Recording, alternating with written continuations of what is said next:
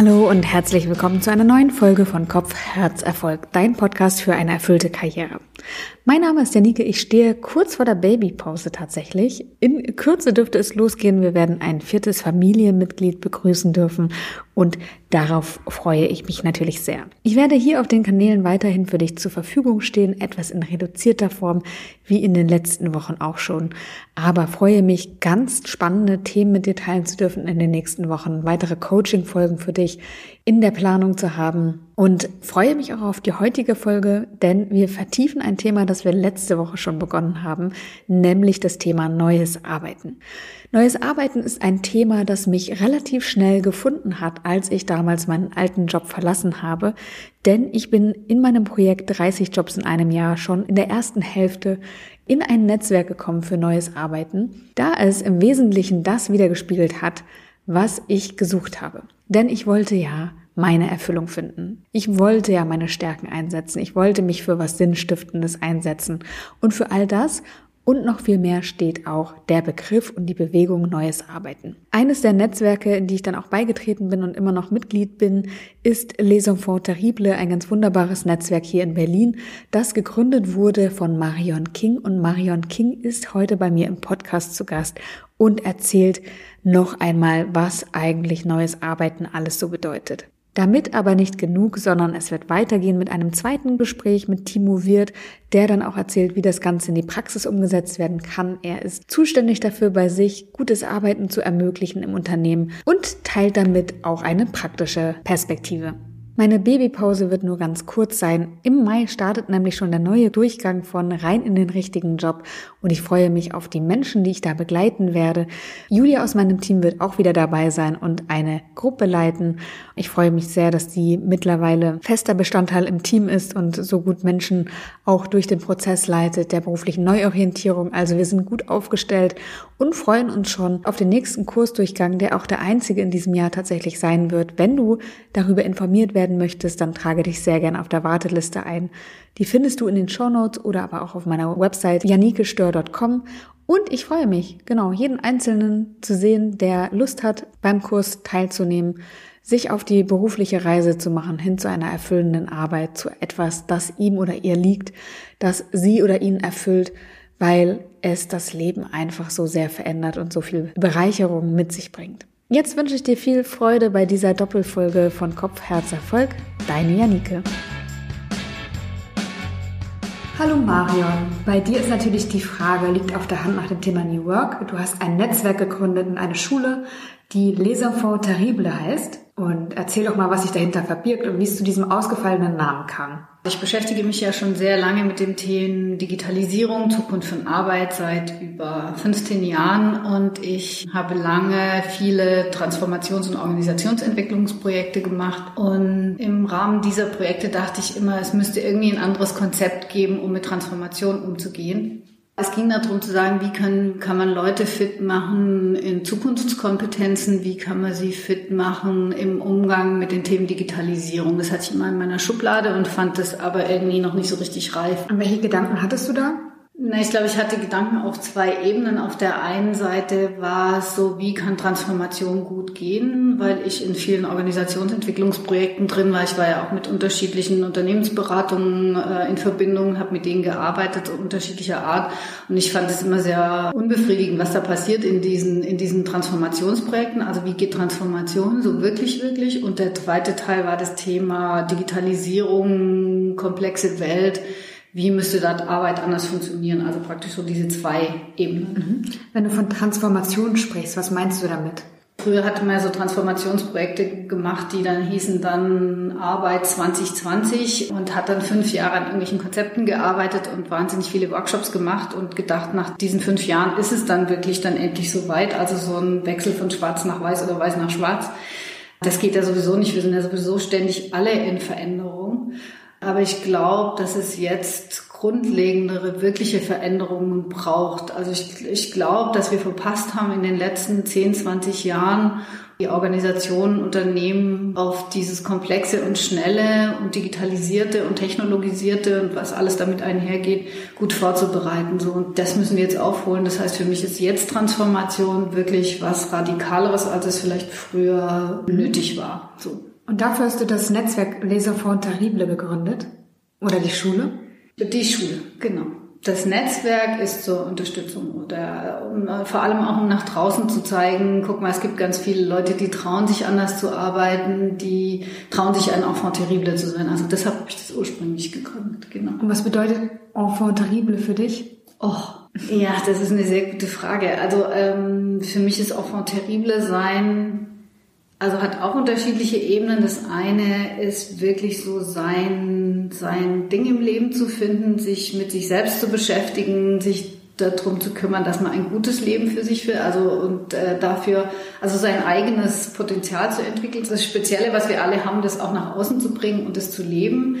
Und für mich ein Enfant terrible, äh, wir sagen auch immer ein gutes Enfant terrible. Es geht nicht darum, irgendwie der, der Hofnah zu sein oder irgendwas in der Unterne im Unternehmen, sondern es geht darum, Dinge anzusprechen, die nicht gut laufen, sich trauen, für Veränderungen zu sorgen und dafür einzustehen. Also für mich ist jemand schon enfant terrible, wenn er in einem Meeting, wo man nach zehn Minuten merkt, es wird so nichts und wir haben noch zwei Stunden, aufsteht und sagt so, Leute, ist das wirklich gut geplant hier? Wollen wir das überhaupt so machen? Sind wir alle vorbereitet? Sind die richtigen Leute im Raum? Also der einfach einschreitet, wenn er merkt, es ist was nicht gut und dann aber auf eine gute Art und Weise versucht, die Dinge zu lösen. Mhm. Das finde ich spannend. Du hast gesagt, auf der einen Seite bedeutet Enfant terrible für dich, sein Potenzial auszuleben und auf der anderen Seite aufzustehen, wenn etwas nicht gut läuft. Glaubst du, dass die beiden Dinge zusammengehören?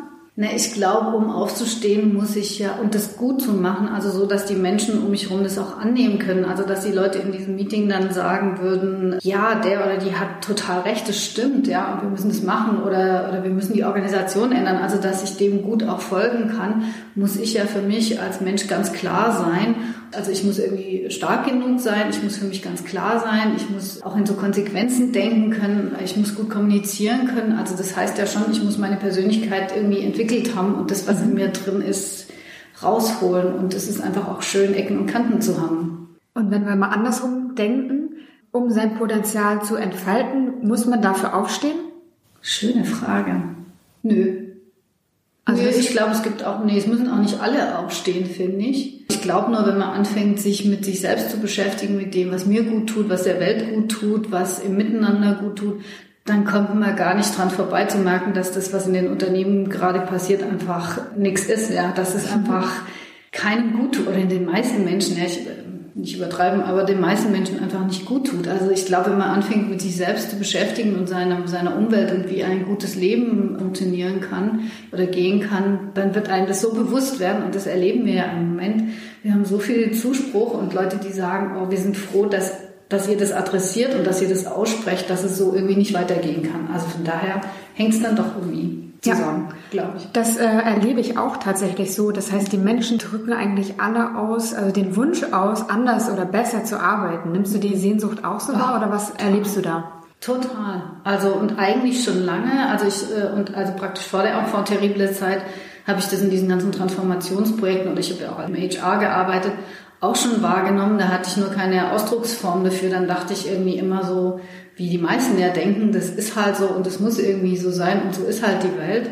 Äh, bis ich dann irgendwann gemerkt habe, nee, es könnte ja auch anders gehen und angefangen habe, mich damit so auseinanderzusetzen. Ich erlebe total diese Sehnsucht. Als ich auch von Terrible gegründet habe, habe ich eine Befragung gemacht mit 150 Leuten, weil ich einfach wissen wollte, was sind seine Sehnsüchte beim Arbeiten und ich dachte, da kommt so eine ganze Vielfalt raus. Und das war immer, ich will gesehen werden und ich will in einem guten Austausch und ich will schön arbeiten. So. Und vorher in diesen Transformationsprojekten haben die mir das immer praktisch an der Kaffeemaschine erzählt, aber sich nicht getraut, im Workshop dann auch zu sagen, weil jeder immer denkt so, ah nee, arbeiten kann ja nicht schön sein. Das muss ja, ist ja schmerzhaft und da leidet man halt und das ist halt so. Und um diese Wahrnehmung zu verändern, also das ist halt so, sollte man eben aufstehen und ein terrible sein. Ja, auf jeden Fall. Mhm. Ja, und aber auch, naja, das hat dann noch eine andere Ebene. Also es geht, da sind wir bei diesem New Work-Thema, uns geht ja auch darum, zukunftsfähige Organisationen zu gestalten. So es ist ja jetzt nicht nur, dass man sagt, das ist dann alles irgendwie nett und kuschelig und wir haben es alle lieb, sondern es geht ja um Unternehmen, Unternehmen, Wirtschaft. Also es geht schon darum, gesunde, profitable Unternehmen zu haben, die innovativ genug sind, auch für die Zukunft und das heißt, es ist ja schon in diesem Kontext irgendwie eingebettet. Für mich heißt auch ein Enfant terrible sein, zum gewissen Maß ein, ein, unternehmerisches Denken zu haben, also die Auswirkungen zu verstehen dessen, was ich tue. Die meisten, die in ihrem Unternehmen sitzen, in ihrer Abteilung, die wissen ja manchmal gar nicht, was mit dem gemacht wird, was sie da produzieren praktisch in ihrem Bereich, was sich daran anschließt, was das für Auswirkungen hat. Ich glaube, es braucht einfach ein anderes Verständnis dann auch. Marianne, warum heißt es denn jetzt Enfant terrible? Genau, also ich hatte dieses New Work-Konzept in der Schublade, wusste aber irgendwie so zwei, drei Jahre nicht richtig, was ich damit machen soll. Und ich war zu dem Zeitpunkt Teil von einer großen europäischen Unternehmensberatung und wir sind alle Partner in Deutschland ausgestiegen und wir hatten Austrittsverhandlungen aus dieser Organisation. Und in diesen Verhandlungen haben meine fünf Kollegen zu mir gesagt, weil für die ging es da um mehr Geld als bei mir. Äh, die haben dann zu mir gesagt, äh, King, also wortwörtlich, äh, du musst immer das Enfant terrible sein, kannst du dich bitte zurückhalten in diesen Verhandlungen. Und ich wusste schon, was sie meinen an der Stelle und ich habe mich dann auch zurückgehalten, ich war ganz brav, aber ich dachte dann so, äh, ja, Leute, wenn wir alle ein bisschen mehr Enfant terrible wären oder gewesen wären in diesem Prozess, dann wären wir jetzt vielleicht auch nicht an diesem Punkt, dann müssten, würden wir es vielleicht auch nicht auflösen, so wie wir es aufgelöst haben. Äh, und manchmal ist es einfach gut, ein Enfant terrible zu sein. Und ich habe mich sehr zurückgehalten und das war einfach nicht gut. Und ich bin wirklich an diesem Abend nach diesem Meeting nach Hause gefahren habe meinem Anwalt abends geschrieben, habe gesagt, bitte Marke anmelden und habe über Nacht die Webseite beschrieben und die ist im Prinzip im Wortlaut irgendwie noch so, immer noch so, äh, zumindest sehr ähnlich von dem, was ich damals geschrieben habe und dann war es dann irgendwie raus und damit war das Konzept dann äh, sozusagen geboren dann. Was bedeutet New Work für dich? Also was verstehst du unter neues Arbeiten? Hm. Also es gibt ja nicht diese, also doch, es gibt ja eine ursprüngliche Definition von New Work von Friedrich Bergmann und ich merke, die hatte ich komischerweise immer so irgendwie an die Seite gepackt, weil auf einmal hieß es dann alles irgendwie New Work. Wir hatten irgendwie früher haben wir das immer Zukunft von Arbeit oder Arbeit im digitalen Kontext genannt und plötzlich gab es diesen New Work Begriff. So, und ich merke gerade, dass ich mich immer mehr äh, mit der ursprünglichen Definition von Bergmann beschäftige, beziehungsweise mit diesem gesellschaftlichen Thema. Also wie soll Arbeit überhaupt sein? Also müssen wir überhaupt so viel arbeiten? Und wäre es nicht viel besser, die Zeit sich anders einzuteilen und andere Dinge zu tun im Leben? Also so ein global galaktisch anderes Konzept von Arbeit und Leben. Und da beschäftige ich mich gerade viel mit. Also müsste es nicht nur mal eine andere Perspektive darauf geben. Aber für mich ist New Work, zukunftsfähige Organisationen zu gestalten. Mhm. Also das heißt, die in der Lage sind, mit diesem schnellen, komplexen, digitalen Thema gut umzugehen auf der einen Seite und die aber auch ein Ort sind, für, dass die Menschen dort gut sein können und die nachhaltig arbeiten. So, also für mich ist es dieses Dreieck People, Planet, Profit. Also das in, in diesem Kontext irgendwie zu sehen. Und es ist halt nicht nur Scrum oder Bällebad oder Tischkicker oder Feel Good Manager oder was immer da im Moment alles diskutiert wird. Mhm. Oft ist es ja so, dass gewisse Trends benutzt werden, um mehr aus den Mitarbeitern rauszuholen. Mhm. Würdest du sagen, dass New Work dazu benutzt wird oder wie, wie siehst du das? Oder unter Umständen, mhm. nicht, nicht immer, aber mhm. auch? Naja, ich glaube, dieses, wir machen jetzt alle New Work, zeugt ja davon, dass alle auf der Suche sind nach irgendwas anderem so. Und ich glaube, es ist fast wie so eine hilflose Suche nach, oh Gott, was machen wir denn jetzt? Ja, wir kriegen das nicht in Griff. Führung ist irgendwie schwierig und anstrengend. Dieses ganze Thema, wie bleiben wir am Markt und innovativ? Was machen wir mit diesen ganzen Technologiethemen und so? Ich glaube, dass die Unternehmen und Führungskräfte und Geschäftsführer im Moment einfach echt verzweifelt sind. Und dass das jetzt so benutzt wird, ist, glaube ich, einfach so eine verzweifelte Suche nach irgendeiner Art von Lösung. Und weil sie versuchen natürlich ihr Unternehmen irgendwie effizient zu halten. Das ist ja auch irgendwie legitim so. Aber wie sie es machen, ist natürlich nicht wirklich in Ordnung. Ja. Und ich glaube aber, dass die, die Menschen sich immer mehr damit beschäftigen, wie sie arbeiten wollen und äh, das dann einfach auch nicht so mitmachen werden in Zukunft. Aber ich sehe das schon auch, ja. Also ich habe auch äh, Anfragen, wo dann Leute sagen, ja, das, wenn die dann kommen und New Work bei uns machen, ist es dann effizienter. Und das ist dann der Moment, wo ich auflegen und sage, nee, vielen Dank, äh, so will ich nicht arbeiten, ja. Also das ist nicht meine Vorstellung von neuem Arbeiten. Wir nennen das deshalb im Übrigen auch gutes neues Arbeiten. Und New Work deshalb, weil es das jetzt halt im Moment so klammert und weil das so ein Begriff ist, der irgendwie verständlich ist da draußen, aber sonst würde ich den Begriff, glaube ich, mittlerweile auch nicht mehr benutzen wollen. Mhm. Was glaubst du, was braucht es, um wirklich gut zu arbeiten, gut neu zu arbeiten? Also ich glaube, erstmal braucht es ein Verständnis davon, was sich da wirklich in den letzten, keine Ahnung, 20, 30 Jahren verändert hat, äh, vor allem durch das Thema Internet, Mobile, die ganzen Themen, die wir so hatten die letzten Jahre, das überhaupt einordnen zu können und zu verstehen, dass das nicht mehr funktioniert in diesen alten pyramidalen Strukturen. Also ich merke bei den meisten Kunden, dass sie wenig Ahnung von Organisationsentwicklung haben und wenig Ahnung davon haben, wie man im Prinzip am Unternehmen arbeitet. Also wie, wie geht es gut mit dem Thema Kultur? Das ist also ganz verrückt zu sehen. Also muss ich, glaube ich, braucht es erstmal so ein Verständnis dafür, was braucht es überhaupt für Formen von Organisation und Zusammenarbeit, um, um das zu bewältigen. So, das wäre der erste Schritt für mich da rein. Und pyramidale Strukturen heißt, einer sitzt oben und weist an und ganz viele sitzen unten und arbeiten dann. Genau. Und das funktioniert nicht mehr. Nee. Also manchmal funktioniert es noch. Also ich finde, das, also manchmal gibt es einfach Momente, wo das gut ist, dass jemand eine Ansage macht und das ist dann so. Das ist dann einfach der Kontext. Aber grundsätzlich funktioniert es nicht mehr. Also das Modell ist ja sehr alt, 1900 äh, Jahrhundertwende äh, Industrialisierung. Also dafür würde das gemacht und einfach für andere Arbeitsumstände und andere Lebenswelten.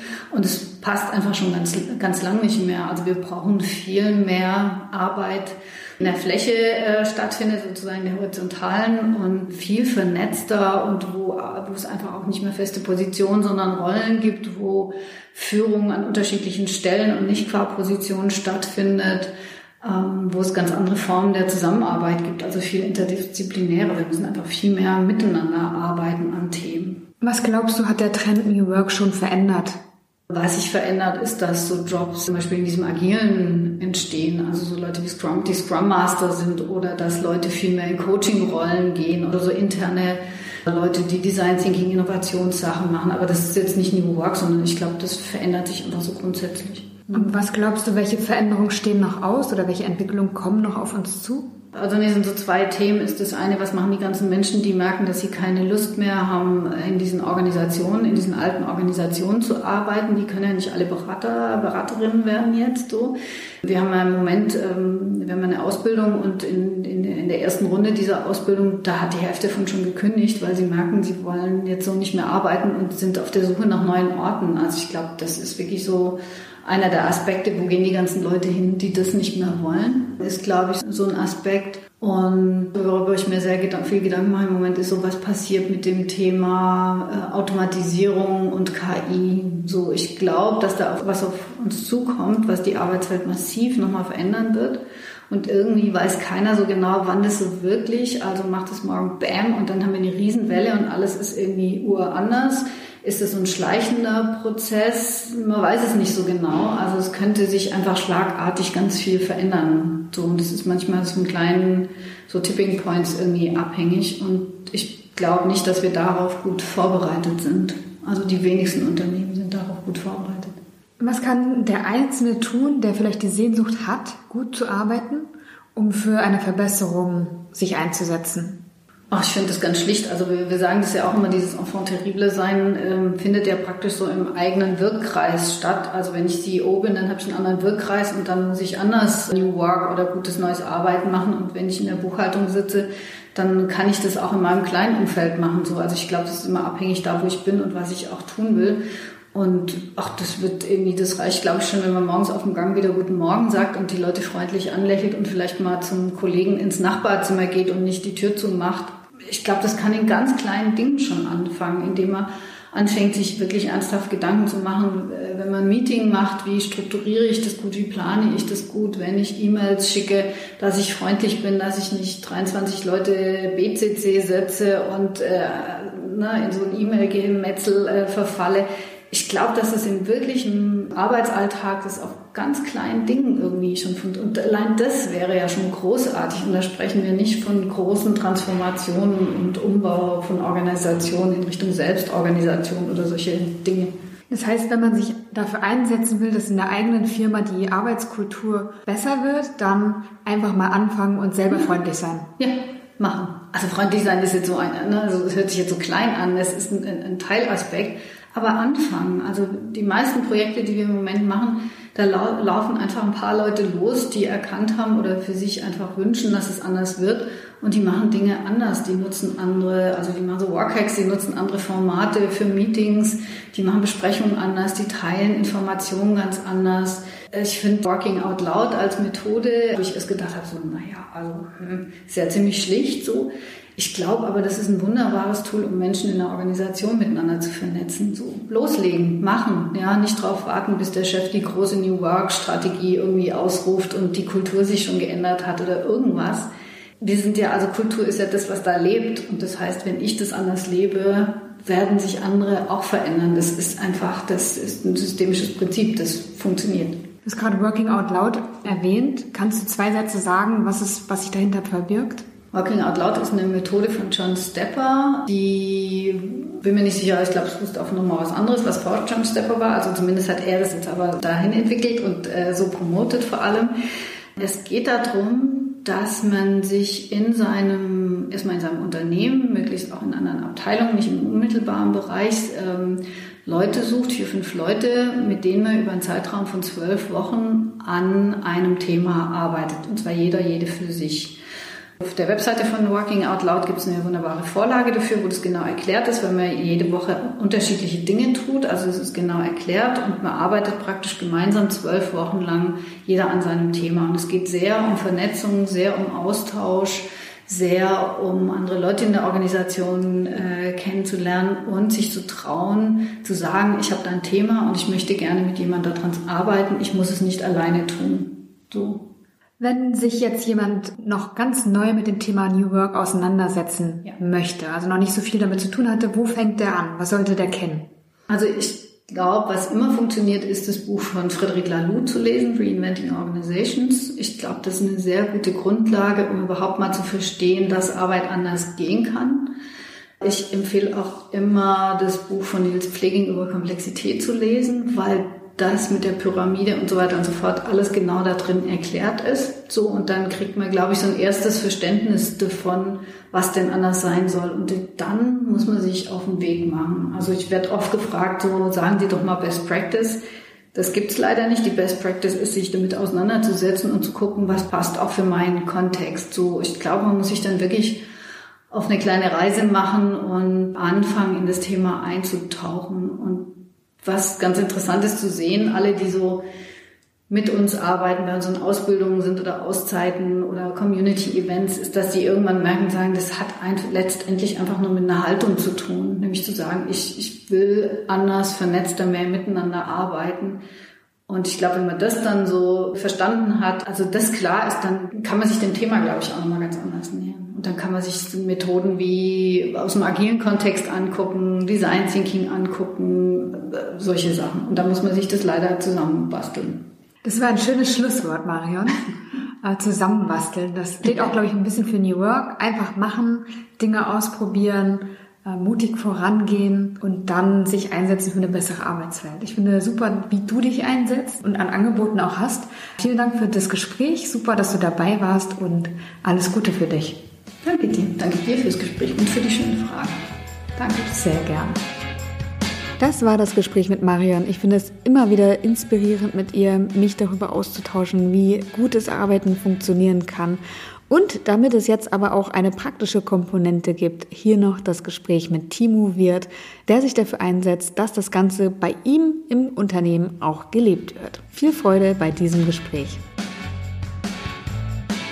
Timo, Schön, dass du bei mir im Podcast bist. Ich freue mich total. Ich habe dich ja gefunden, weil ich eine Firma besucht habe, die gesagt hat, komm mal vorbei, du kannst hinter unsere Türen gucken. Und dann, genau, hat man mir erzählt von dir und deiner Arbeit und ich fand das total spannend. Deswegen wollte ich auch heute mit dir reden, weil du dich, habe ich gehört, darum kümmerst, dass der Wechsel von einer normalen Organisationsform, also hierarchisch, zur Selbstorganisation funktionieren soll. Und normalerweise kommen dann so agile Coaches oder wie auch immer rein, die dann von extern einbestellt werden. Und bei dir ist es ein bisschen anders. Ne? Wie ist das bei dir? Ja, ich bin immer da und das ist, glaube ich, auch die Idee dahinter. Also, dass so gute Ideen haben viele. Man kann irgendwie tolle Präsentationen machen, man kann tolle Trainings machen, alles Mögliche. Aber der viel wichtigere Part ist, dran zu bleiben und da zu sein. Und deshalb bin ich eigentlich immer da und bleib auch dran. Also nicht nur die, die tollen Ideen, das ist meistens auch der schönere und leichtere Part, sondern ich bin eben auch da, wenn wenn es eben nicht so viel Spaß macht, wenn die Probleme kommen, wenn es vielleicht auch ein bisschen langweilig wird. Also alles das, was versuchen, was in coolen Workshops richtig gut funktioniert, wirklich in den Alltag zu kriegen und Das ist meistens das Schwere dabei. Und wie machst du das? Ach, immer wieder darauf hinweisen, darauf hinweisen, Dinge zu verlernen, also so unlearn. Auch da nehme ich mich überhaupt nicht aus. Also ständig mir sagen, hey, ähm, nee, das wollten wir so nicht mehr machen. Sieht mir eine alte Vorstellung von Arbeit, von vielen Sachen einfach loslassen. Also loslassen von Erwartungen oder sich beweisen zu müssen von seinem eigenen Ego. Ich weiß, dass ich da ziemlich viel von anderen verlange, aber von mir auch. Also so, mir passiert das ständig, dass ich so denke, und das ist ja eigentlich dann mein Erfolg, so hey, hier werde ich gar nicht mehr gebraucht oder nicht mehr gefragt oder, oder das letztes Jahr habe ich das doch noch gemacht und jetzt macht das jemand anderes. Und dann muss ich mir auch mal kurz sagen, ähm, hey, das ist super so, loslassen, genau das wollen wir. Also du kümmerst dich darum, dass die Menschen in eurem Unternehmen das verlernen, was sie bisher über Jahre gemacht haben. Genau, also so, wenn du nochmal an dich gehst oder an jeden fragst, das Schlimme ist, dass es bei jungen Menschen oftmals auch schon so ist, wie Arbeit zu funktionieren hat. Also das ist so ganz profane Dinge, dass es jemand geben muss, der bestimmt, oder dass es irgendwie eine Agenda geben muss, oder jemand, der das Meeting leitet, oder eine PowerPoint-Präsentation und das sind jetzt nur die harmlosen Dinge. Ja, ich glaube, die krassen Sachen kommen so aus den Egos heraus. Ich habe lange genug dies und das gemacht, um jetzt bestimmen zu dürfen. Oder diese Vorstellung auch, dass man bei der Arbeit lange leiden muss, damit man dann irgendwie bestimmen darf. So, ähm, ja, das war ja auch ursprünglich mal mein Plan, dass ich gedacht habe, irgendwann werde ich Bestimmer. ja, genau. Das hat man ja teilweise auch schon in der Kita oder in der Schule oder sowas, dass irgendjemand Bestimmer sein muss. Aber auch einfach nur, weil es so schön einfach ist. Also so, dann ist es irgendwie klar, so jemand hat darf bestimmen oder dann später heißt es ja vielleicht nicht mehr bestimmen, sondern irgendwie die Verantwortung tragen. Und damit fangen eigentlich die, die meisten Probleme auch erst an, weil deshalb ist es, glaube ich, auch so verbreitet, weil es so einfach erscheint. Und das ist es ganz und gar nicht.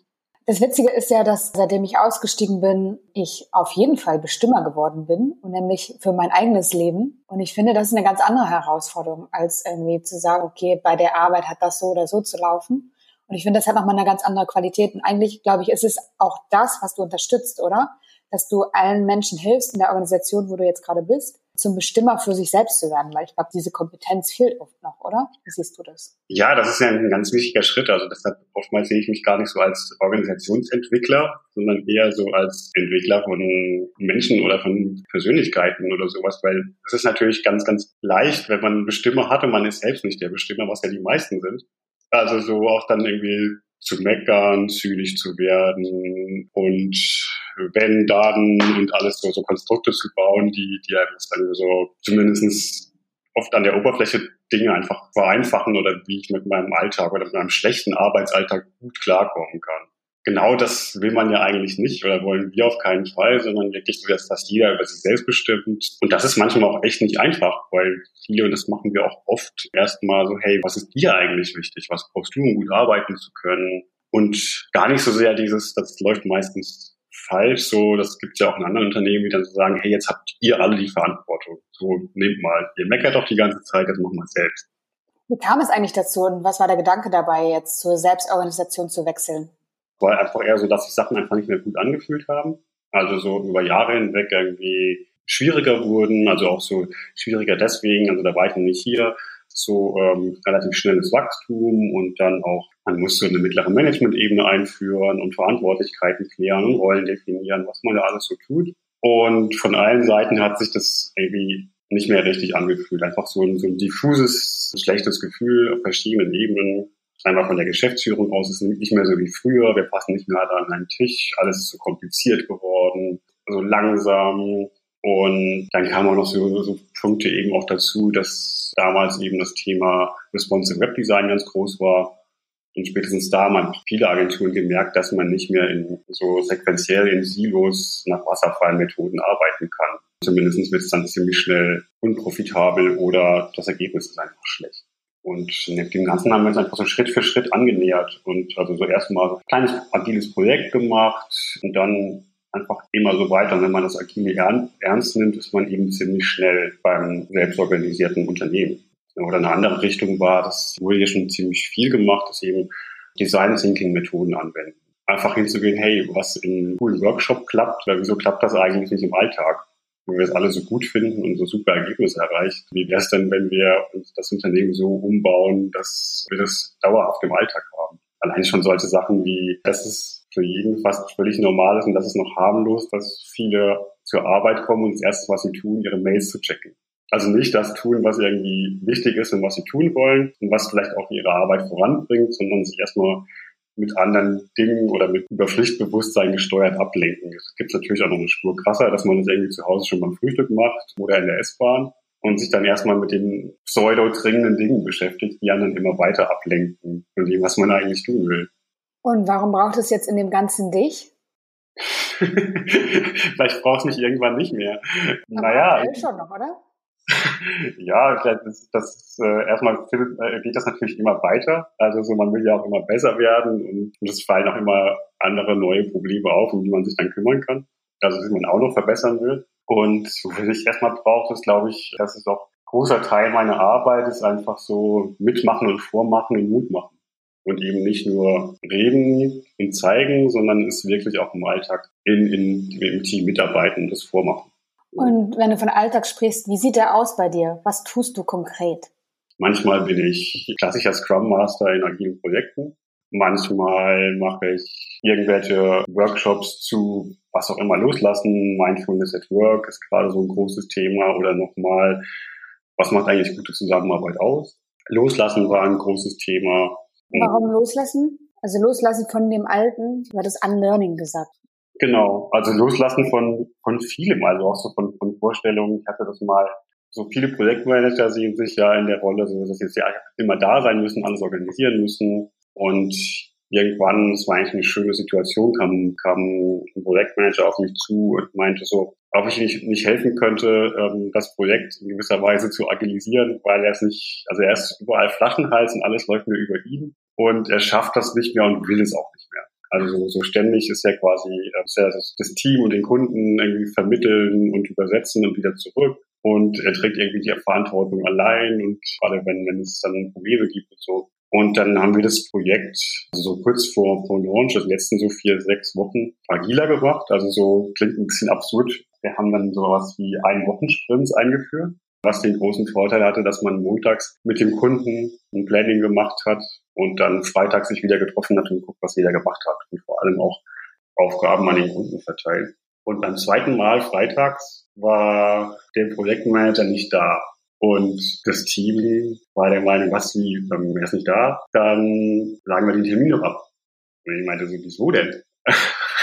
so, es hat doch jeder was gearbeitet, die hat einen super Job gemacht diese Woche, es muss doch nur jeder sagen, mit dem Kunden zusammen in der Videokonferenz, hey, ich habe das und das gemacht. Und weiter geht's. Und äh, ja, relativ einfach war es auch. Im Nachhinein glaube ich auch, dass teilweise Projektmanager sich ganz bewusst rausgenommen hat, also auch so ein bisschen um loszulassen, dass die anderen mal tun müssen. Was für ihn bestimmt nicht leicht war. Also so zum Thema loslassen, einfach auch so die anderen mal machen zu lassen oder auch das, das davor. Also das üben wir auch ganz stark. Einfach so dieses Menschsein oder try to be Mensch. Also du darfst schwach sein, Fehler machen, nicht weiter wissen. Du kannst andere um Hilfe fragen. Das ist nicht ein Zeichen von Schwäche, sondern einfach eigentlich ein Zeichen von Stärke. Und wir wollen schwach sein, wir wollen verletzbar sein, wir wollen mutig sein. Und das, das klingt natürlich irgendwie alles so locker und cool, ist aber teilweise verdammt schwer. Naja, schwach und verletzbar zu sein, weiß nicht, ob das jetzt so cool klingt, oder? Was ist das Coole daran? naja, ich meine, es fühlt sich schon cool an, wenn man, wenn man irgendwie fähig ist oder den Mut hat, wirklich zu sagen, hey, ähm, das kann ich gerade nicht, das will ich gerade nicht, so möchte ich nicht weitermachen oder das überfordert mich gerade. Also wenn und das, weil das, das das Coole daran ist, dass ich meistens, weil jetzt habe ich es noch nie anders erlebt, da hingehend führt, dass man geholfen wird, dass andere einen helfen. Wenn man versucht, sich irgendwie durchzuwursteln oder das den Teppich zu kehren oder zu kaschieren, dass man irgendwie schwach ist, dann kriegt man meistens nicht geholfen, beziehungsweise eher noch schlimmer, dass man dann irgendwie Sachen auf sich bezieht und die Probleme in einem selbst noch viel größer werden. Ähm, das heißt, also wenn wir das jetzt mal zusammenfassen, kann man sagen, du hilfst den Menschen in einer Firma eigentlich nur in Anführungszeichen gut miteinander zu arbeiten. Ja, das, das reicht mir. Mhm. Für mich ist das so wenig. Und warum ist das ein Job wert? Also eigentlich sollte man doch meinen, wir haben schon immer gearbeitet und wir müssen doch wissen, wie es geht. Ich glaube, man, man, das ist erschreckend. Manchmal gibt es ja so zu Statistiken, wie viel Zeit wir verschwenden damit, dass wir schlecht zusammenarbeiten oder gar nicht. Oder wie viel, wie viel Energie wir irgendwie damit verschwenden oder aufbringen, sich zu schützen, Sachen abzuwehren, nicht überwieren zu müssen. Also so für, für alles Negative. Ich habe letztens eine Statistik gesehen, dass beim Acht-Stunden-Tag man eigentlich mit zwei Stunden produktiv arbeitet. Und das stimmt wahrscheinlich sogar. Aber ich glaube, mit, wenn man sich mal überlegt, was man, wenn man acht Stunden im Zug fährt oder im Flugzeug sitzt, wie lange, wie lange das ist und was man mit so einer Zeit eigentlich Schönes machen kann. Und ähm, wenn man dann sieht, dass man irgendwie zwei Stunden was wirklich Gutes produziert, dann ist das schon ein bisschen erschreckend. Und du hattest vorhin auch noch gesagt, dass du glaubst, dass du irgendwann vielleicht nicht mehr notwendig sein wirst. Welche Zukunftschancen gibst du deinem Job? Ich glaube, sehr, sehr, sehr große wenn man mal so anguckt, also das ist ja so, so, so Medien- und Internetbranche ist da ja schon manchmal auch ein bisschen klischeehaft weit, was so Ausprobieren von, von neuen Formen von Arbeit ist. Aber wenn man sich ja so die klassische Berufswelt anguckt, dann gibt es da, glaube ich, sehr, sehr, sehr viel zu tun. Kannst du mir vielleicht nochmal erklären, ähm, und damit komme ich gleich auch zum Ende, was ist jetzt das Neue an deinem Job? Das Neue ist, glaube ich, dass man, dass man es zulässt und dass man einfach auch sagt, hey, Menschen sind wichtiger als Rollen und das, was auf der Visitenkarte steht. Und Menschen sind auch wichtiger als Prozesse. Und das eben nicht ausreicht. Ich habe einmal einen super Prozess entwickelt und investiere da ganz viel rein und dann sind wir damit fertig, sondern eher dieses Unfertigsein und Ausprobieren. Und das wird, glaube ich, immer wichtiger.